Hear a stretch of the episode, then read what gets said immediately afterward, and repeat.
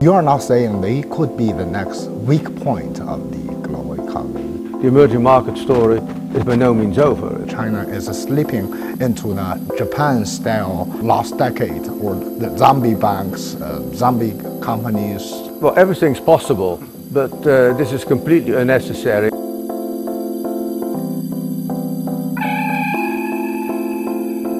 接下来我要采访花旗集团首席经济学家 William Bilter。那我们知道，如果用一个字儿来形容今天的全球经济的话，那么可能就是一个乱字。那我们看，像美国经济已经在复苏，那么欧洲央行和欧洲的这个决策机构呢，也出台了各种政策，那么它的复苏呢也开始起步。而中国经济和其他新兴市场呢，也各有各自的问题。那我们知道，Bilter 他本人呢是荷兰人。那么他来担任花旗的首席经济学家，其实在花旗历史上并不多见。那么这个时候呢，我觉得他对于美国和欧洲的经济应当是比较理解的，而且他对中国的风险究竟怎么看，还值得我们来听一听。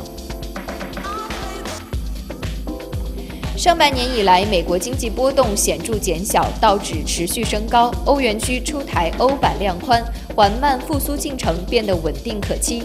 反倒是新兴市场不再是铁板一块，全球经济走势出现新的分化。What's the global economy headed for right now? If a continued modest recovery at about a 3% rate this year, real growth, and uh, something slightly higher for the next couple of years. And that is made up out of a slightly improving advanced economy performance and a slightly weakening EM performance.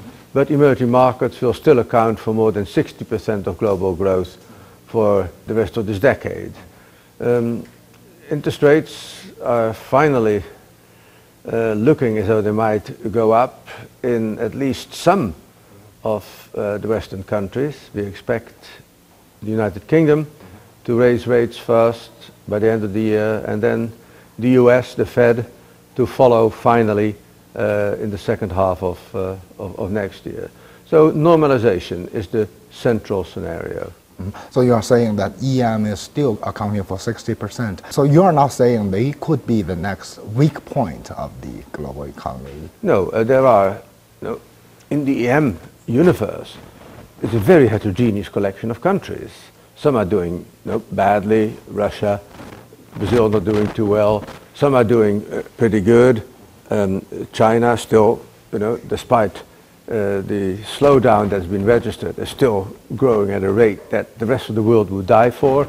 Uh, um, India uh, likely to do somewhat better than expected, Mexico up. So no, emerging markets, yes, there are vulnerabilities, but there's also great strengths. And the emerging market story is by no means over. And think in some ways, it's really only about to begin. In the past, we see, uh, say, like internet bubbles, we see housing, we see finance. Um, what would be the next, say, like growth point or, or the potential, you know, driver for the global economy, you think? Uh, well, drive, the next driver is always something that you don't expect.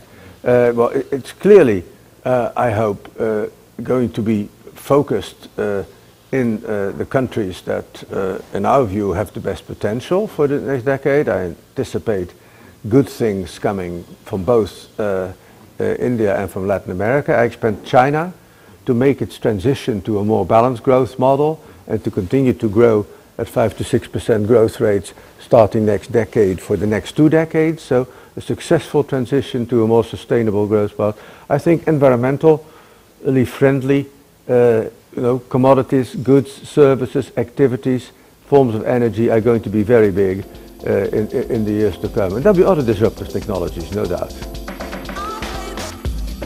作为新兴市场引擎的中国，今年以来一度宏观经济指标横亘在警戒线以下。最近这一势头得到缓解，但楼市、股市依然没有破局，加之债务危机脚步临近，中国经济的风险并未走远。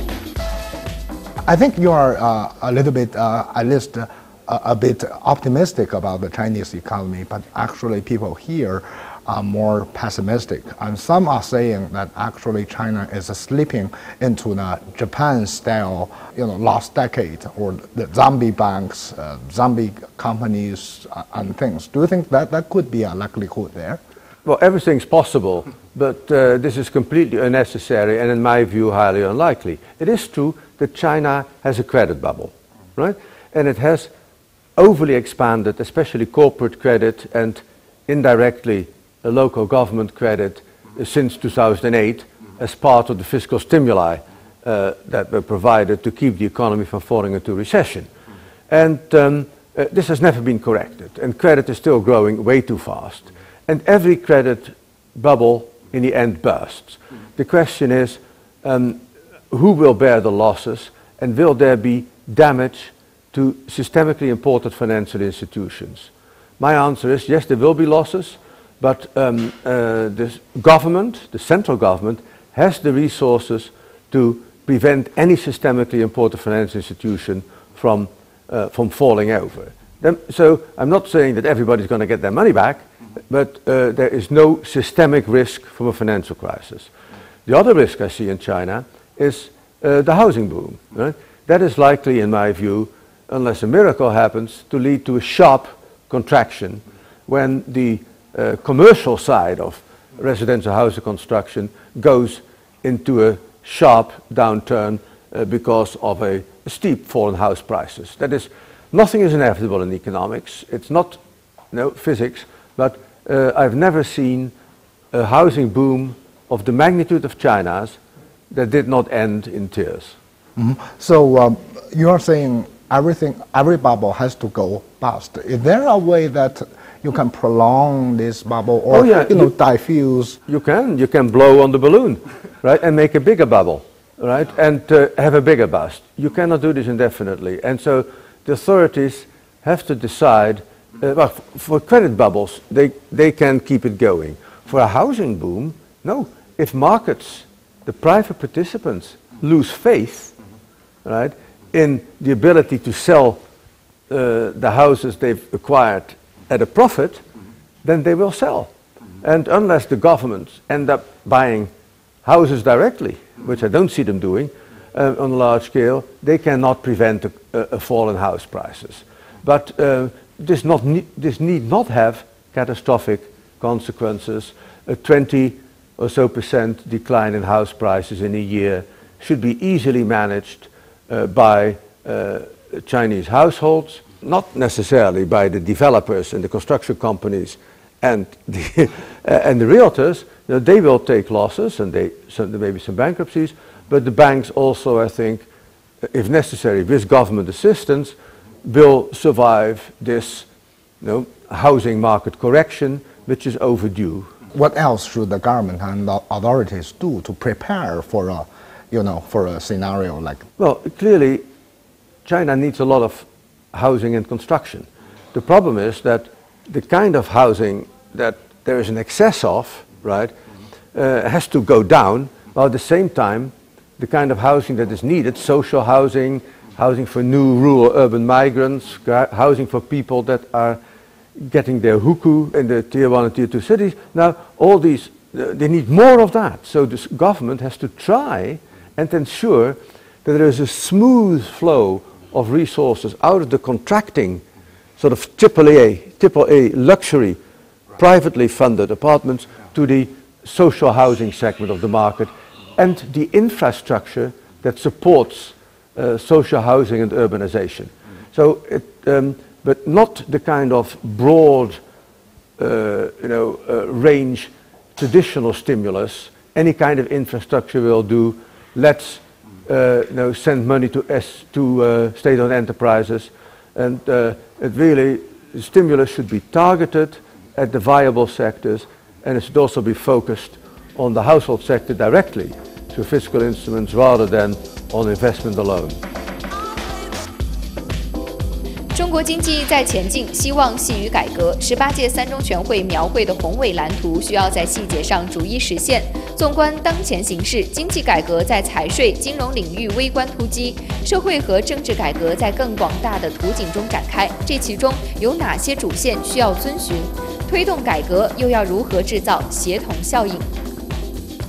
Here and, and outside China, some people say that after the crisis, China's economic structure is transitioning, is re rebalancing. But others are saying that they are disappointed at after the third plenum uh, you know, meeting, there have been five, six months already passed. No big move in the reform agenda. What's your view on, on this? No, it's true that uh, while the proposals, the reform plans in the third plenum were um, no, remarkable, very little has been done in terms of actual implementation or even detailed formulation of plans. Now, six months.